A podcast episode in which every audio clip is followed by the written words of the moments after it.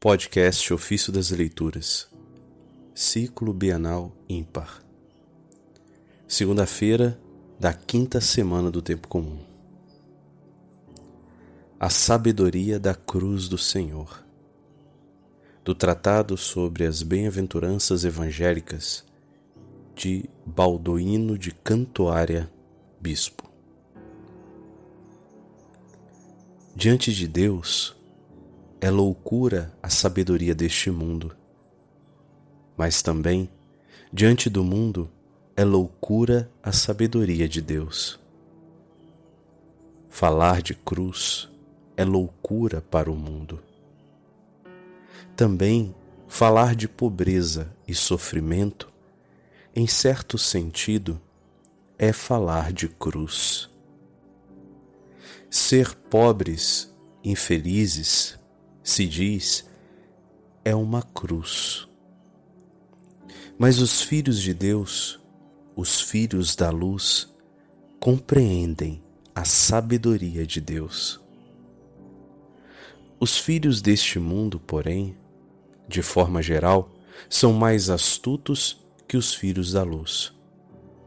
É por isso mesmo que os filhos deste século e os filhos da luz consideram um ao outro, por sua vez, estultos e loucos.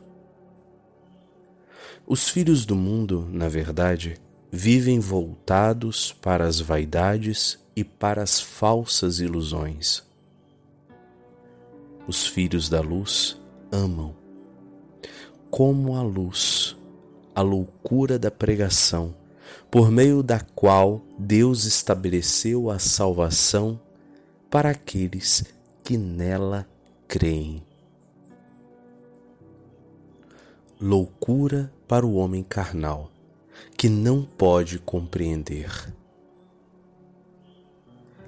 Esta oposição entre a sabedoria de Deus e a do mundo faz tremer no coração de muitos os alicerces da própria fé. E é tão forte que constitui um perigo também para os eleitos. Bem-aventurados os aflitos, porque serão consolados.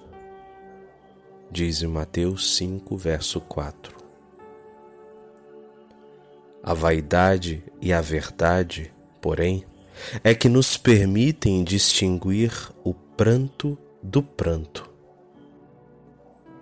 Aos que choram por coisas pelas quais não vale a pena chorar.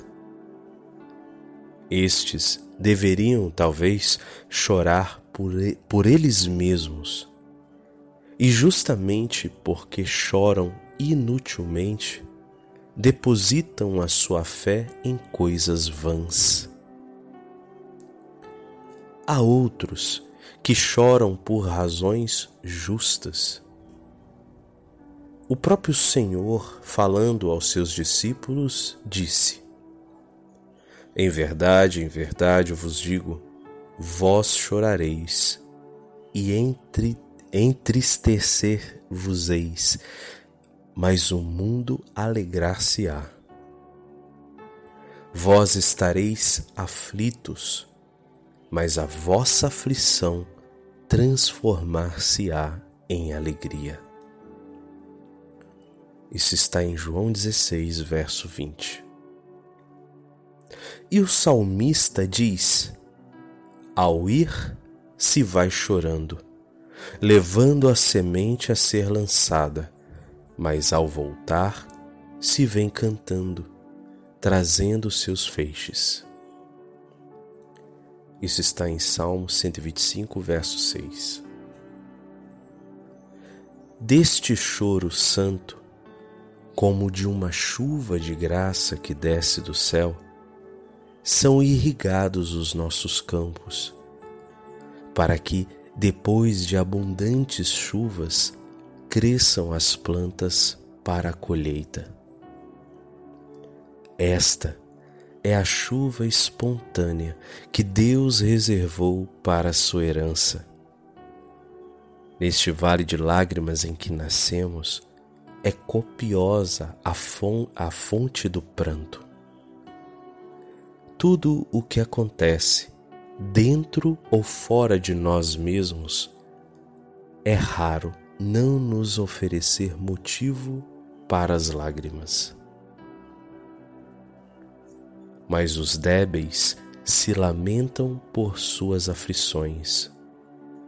Os perfeitos, porém, se alegram mesmo em meio às tribulações, o que é sinal de fortaleza. E ainda que se lamentem por causa de sua fraqueza, não se deve crer que quem é perfeito não tenha fraquezas. A virtude, em verdade, se aperfeiçoa na enfermidade.